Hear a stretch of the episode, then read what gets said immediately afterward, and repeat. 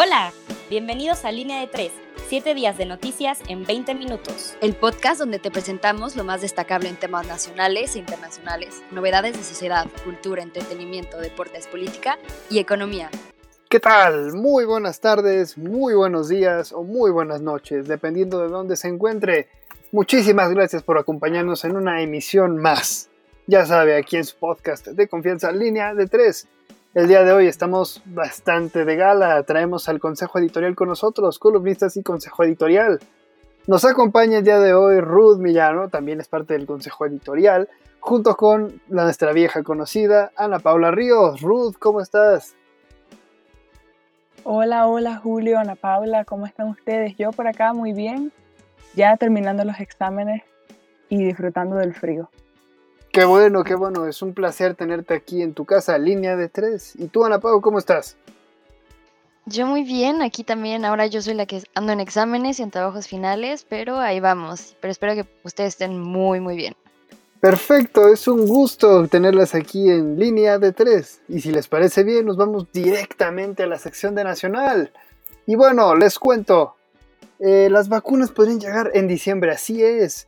El canciller Marcelo Ebrard informó el pasado miércoles 2 de diciembre que la vacuna de Pfizer contra el COVID-19 se encuentra en pleno trámite con la Secretaría de Salud y la Comisión Federal para la Protección de Riesgos Sanitarios, la COFEPRIS, para su aprobación en el país. Eh, además, les cuento que Alfonso Romo dejó el gabinete de Andrés Manuel López Obrador. Alfonso Romo, el ex, ahora ex jefe de la oficina de presidencia del actual gobierno, renunció a su cargo. Así lo informó el presidente López Obrador a través de un tuit, en el que añadió, fue funcionario público solo por tratarse de nosotros.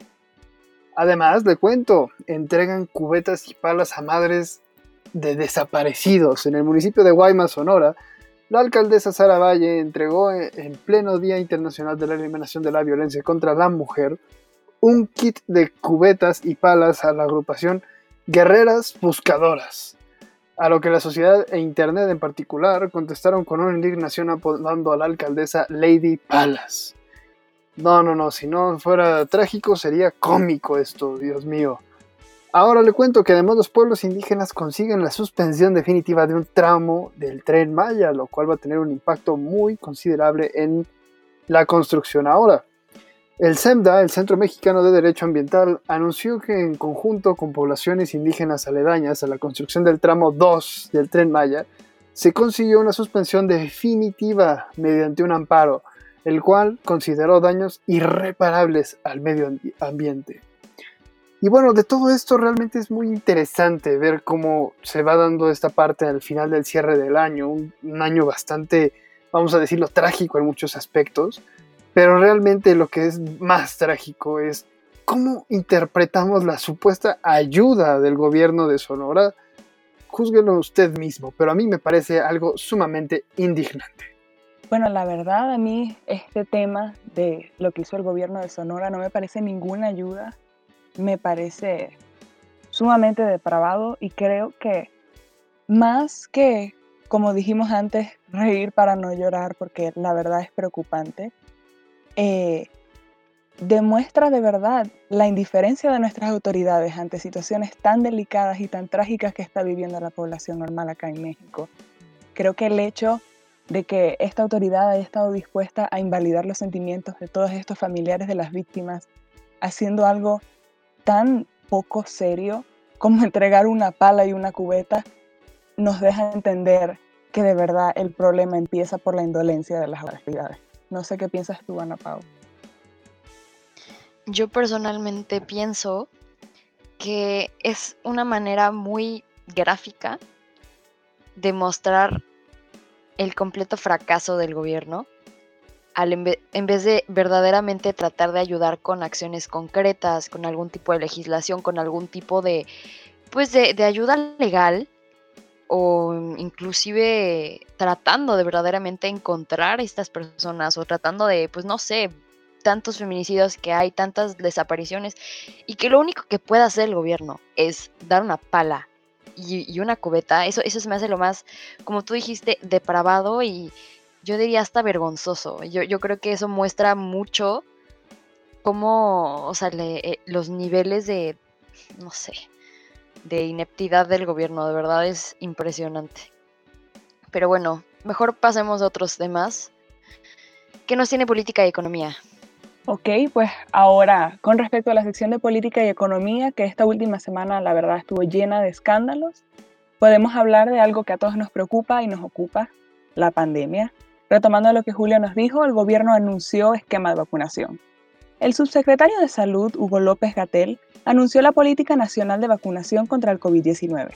En el plan presentado durante la conferencia matutina del 8 de diciembre, se contempla que se vacune en primera instancia a la primera línea de defensa de personal de la salud y la población de riesgo.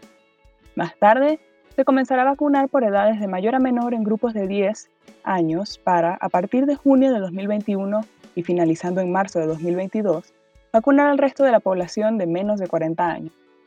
O sea que todavía nada de clases presenciales para nosotros. Por otro lado, rescinden contratos a Felipe Obrador. Después de presentarse una controversia por información distinta del presidente López Obrador y el director de Pemex sobre la adjudicación de contratos a las empresas de la prima del presidente, Felipe Obrador, Pemex anunció que revocaría los contratos. El choque de perspectivas se dio tras la publicación de una investigación por el periodista Carlos Loret, donde revelaba que se habían adjudicado contratos por 345 millones de pesos a las empresas de la prima del presidente López Obrador. El mandatario calificó de subjetiva en tono sarcástico la investigación del periodista. PRI, PAN y PRD alistan unión para la elección de 2021. El Partido Acción Nacional, el Partido Revolucionario Institucional y el Partido de la Revolución Democrática anunciaron una alianza para postular candidatos comunes para la Cámara de Diputados del Honorable Congreso de la Unión en el 2021. Esta alianza tiene como fin evitar que Morena obtenga la mayoría de nueva cuenta. Y finalmente, en nuestro Poder Legislativo, diputados y senadores gastaron sin contrato. Los senadores y diputados tuvieron un gasto de poco más de 40 millones de pesos en insumos y servicios por el COVID-19. Los gastos se hicieron de forma directa, es decir, sin licitación y sin contrato a los proveedores. De acuerdo con la Cámara de Diputados, solo contaban con facturas de las compras. Declaración que nos da mucho de qué hablar considerando que el Ejecutivo de la actual Administración ha prometido acabar con la corrupción, para lo cual es imprescindible garantizar la transparencia. Y bueno, esas son todas las noticias que yo les traigo de política y economía. Esta semana con mucha más política que economía, pero bueno. No saben lo mucho que a mí me sorprendió la noticia de una futura alianza entre estos tres partidos que les comenté. Digo, el PRIAN se está manifestando, se está materializando ante nuestros ojos. ¿Qué piensan ustedes que podría significar esta unión? Digo, ¿creen que es una forma de indirectamente demostrar su debilidad ante el gigante en el que se ha convertido el partido de Morena? Pues mira, Ruth, me parece algo sumamente interesante de analizar, ¿no? Sería algo inédito, algo inédito en todos los sentidos. Así como fue inédita la llegada de Andrés Manuel López Obrador a la presidencia, sería inédito que finalmente, eh, popularmente llamado por el presidente la mafia del poder, se haya precisamente juntado a, quitarle la mayoría, bueno, de entrada en la Cámara, ¿no? Que eso es lo, lo primero y ese es el principal objetivo, ver cómo funciona. Y de cara a las elecciones, bueno, del 2021 y posteriormente, ¿por qué no?, a las elecciones presidenciales grandes, ¿no? Eh, realmente me llama mucho la atención todo el proceso que ha venido, bueno, sobre todo la gestión de los presidentes tanto del PRI como del PAN, Marco Cortés y Alejandro, el licenciado eh, Alejandro Moreno. Creo que es muy interesante ver todas las gestiones que han hecho eh, para poder llegar a este acuerdo, ¿no? No creo que sea sencillo y, creo que va a ser algo muy interesante y, esperemos que, que, por el bien de México cambie el rumbo que ahora estamos llevando, que ya hemos visto que es sumamente, sumamente trágico. ¿Tú lo ves de la misma manera, Ruth? Bueno, Julio, la verdad yo les respondí implícitamente cuando les pregunté. Pienso que esta alianza entre estos tres partidos que históricamente han estado tan en contra del otro, simplemente sirve para demostrar su debilidad ante el gigante en el que se ha convertido Morena. Digo, claramente estamos atravesando una emergencia y claramente hay mucha necesidad de recobrar estos espacios, estos, eh, contrapesos, perdón.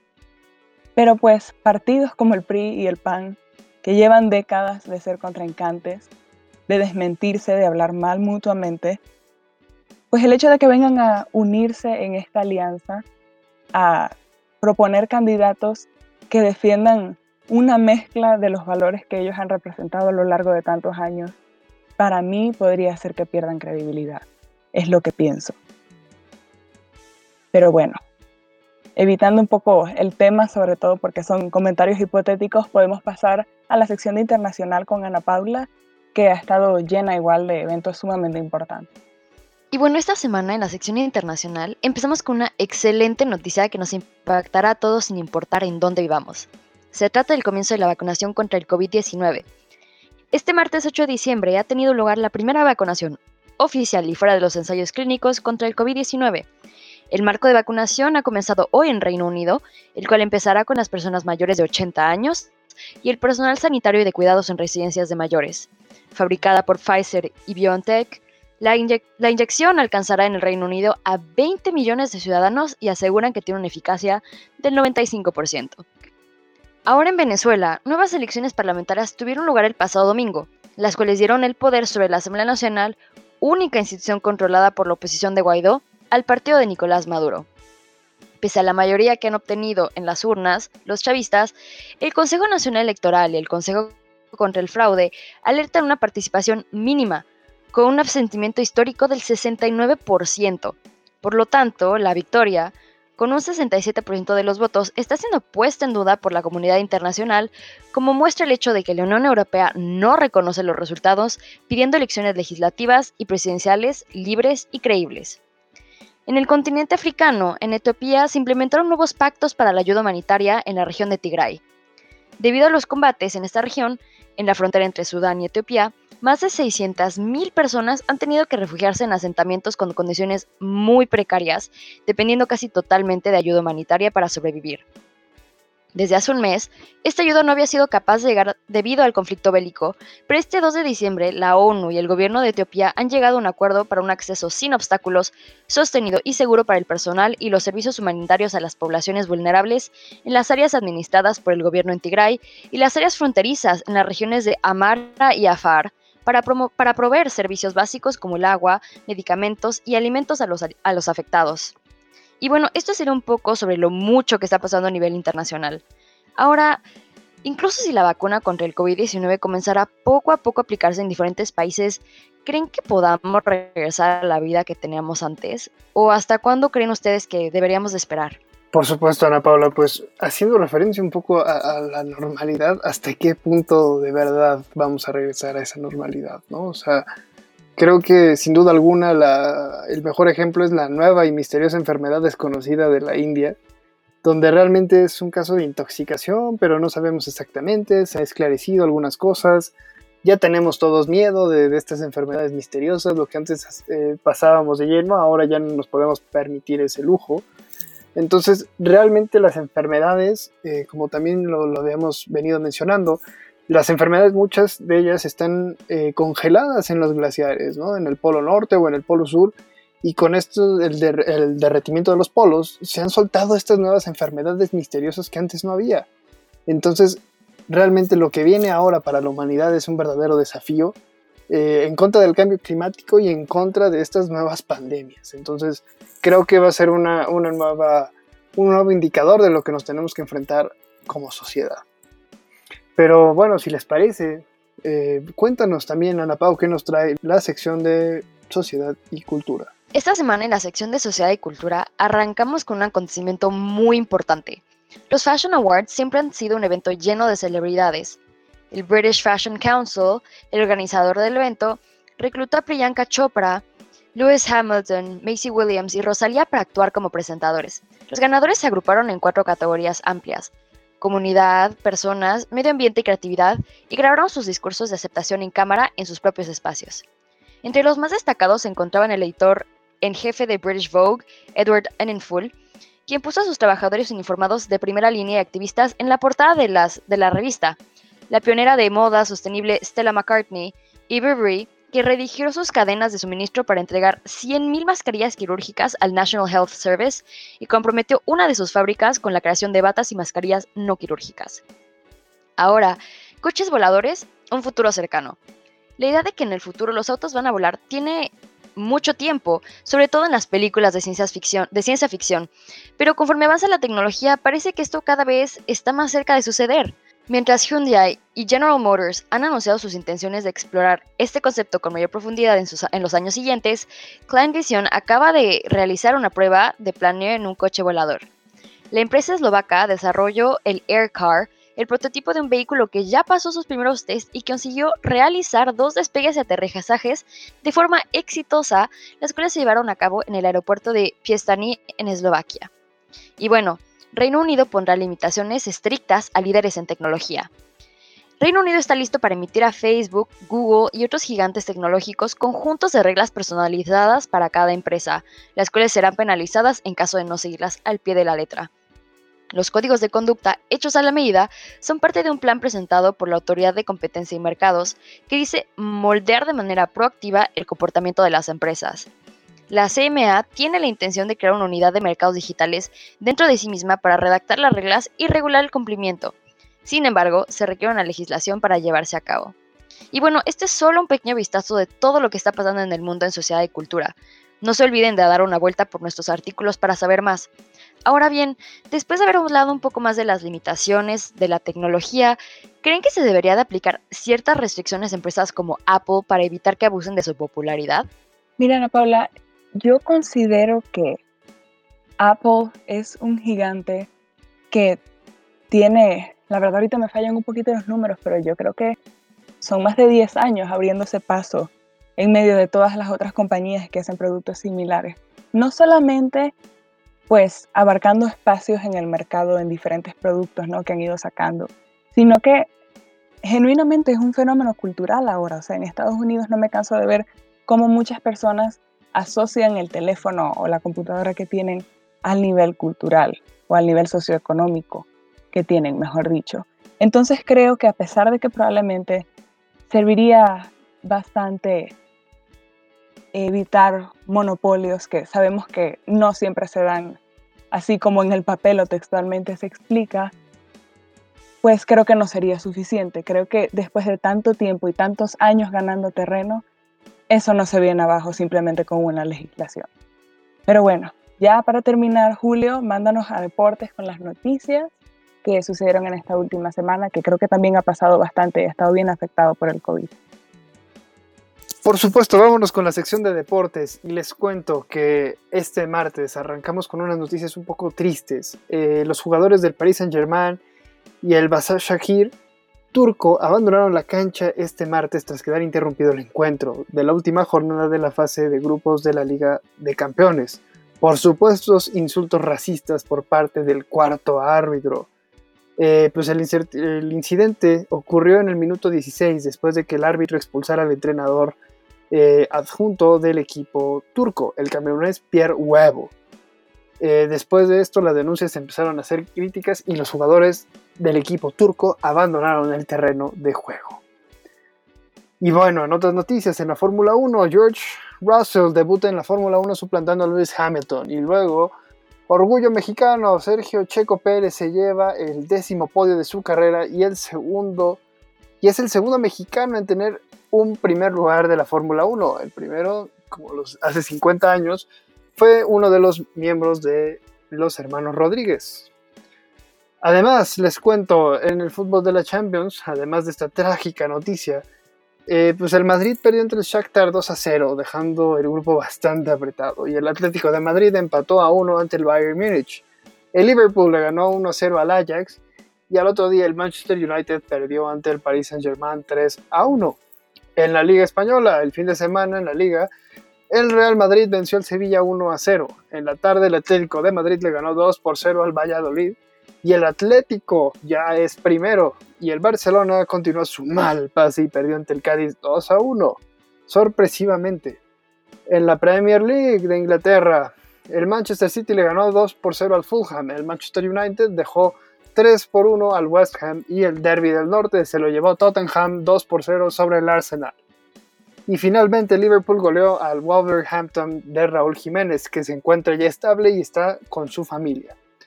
Y en la poderosísima Liga MX ya tenemos final. Las semifinales de la Liga MX ya pasaron y a muchos aficionados del Cruz Azul les quedó un mal sabor de boca. Pero bueno, los Pumas se impusieron 4 por 0 en el partido de regreso, dejando un Cruz Azul fuera. De igual forma, las Chivas quedaron fuera ante León con un marcador global de 2 a 1. Y la final será sorpresivamente entre León y Pumas, que la verdad tiene un mérito completo y absoluto porque es el primero contra el segundo lugar a lo largo de la temporada. El partido de ida será el jueves 10 de diciembre, justamente hoy que sale el podcast, y el regreso el 13 de diciembre. En la Liga MX femenil también tenemos final. Eh, será una final regia entre Tigres y Monterrey. El partido será el viernes 11 y el partido de regreso también se llevará a cabo el lunes 14. En la NFL despiden al coordinador defensivo de los Jets, Rex Williams, tras haber llevado al equipo a perder los últimos segundos del partido en contra de los Riders. Se ve el invicto de los Steelers y pierden contra Washington Football Club. 23 a 17. Los Giants dan la sorpresa y vencen a los Seahawks 17 a 12. Y los Patriots bloquean a los Chargers por 45 a 0. En la NBA, realmente hay muchísimo. Se publica el calendario de la temporada 2021 y deja ver desigualdades en los tiempos de descanso entre equipos. La verdad es, sumamente polémico. Y en los fichajes realmente lo más destacado es que Monte Morris firma la extensión de 3 años por 27 millones de dólares. Además, Anthony Davis está siendo renovado por los Lakers. En otros deportes, Paola Longoria es campeona del Team Root Supermax Slam en Kansas. Y bueno, estos temas del racismo a lo largo del deporte, híjole, es bastante interesante ver cómo no se toman las medidas necesarias por parte de los organismos para que se erradique esto. Y estamos hablando de una competición europea, un árbitro rumano. Eh, la verdad es sumamente triste que, sigan ocurriendo estos episodios porque realmente vemos las imágenes y, el entrenador camerunés eh, se ponía a gritarle al cuarto árbitro, why say negro, Y, eso es lo que realmente nos deja muchísimo, muchísimo en la expectativa de qué estamos haciendo mal en ámbito deportivo. Y bueno, personalmente siento que, que este tipo de actitudes, más que nada viniendo de un árbitro, es verdaderamente vergonzoso, ¿no? Yo creo que un árbitro es una persona que da el ejemplo y el hecho de que pues haya pasado este tipo de, bueno, este, este acontecimiento, este, este error, pues nos deja mucho que preguntarnos, ¿no? Y que cuestionarnos. Pero bueno, este fue el wrap up de la semana. Fue un placer poder compartir este rato con ustedes y sobre todo compartir la información y temas que nos deberían de importar y de los cuales deberíamos de estar hablando. Gracias a Ruth y a Julio por compartir estos momentos con nosotros. Como siempre es un gusto tenerlos aquí y sobre todo agradecer a todo el equipo de Entre Comillas. No deje de seguirnos en nuestras redes sociales, arroba Entre Comillas Digital y en Twitter, arroba Entrecom Digital. Eh, Ruth, es un gusto tenerte a ti y sobre todo también agradecer a nuestro productor y al equipo de Entre Comillas. Muchas gracias por estar aquí con nosotros. No, para nada. Muchas gracias Julio, Ana Paula, por tenerme aquí con ustedes. Empecé medio nerviosa, pero la verdad todos los temas que contamos, pues a mí me interesa mucho, entonces fue un gusto estar aquí con ustedes, espero se repita. Muchos saludos a todos y muchas gracias por escucharnos.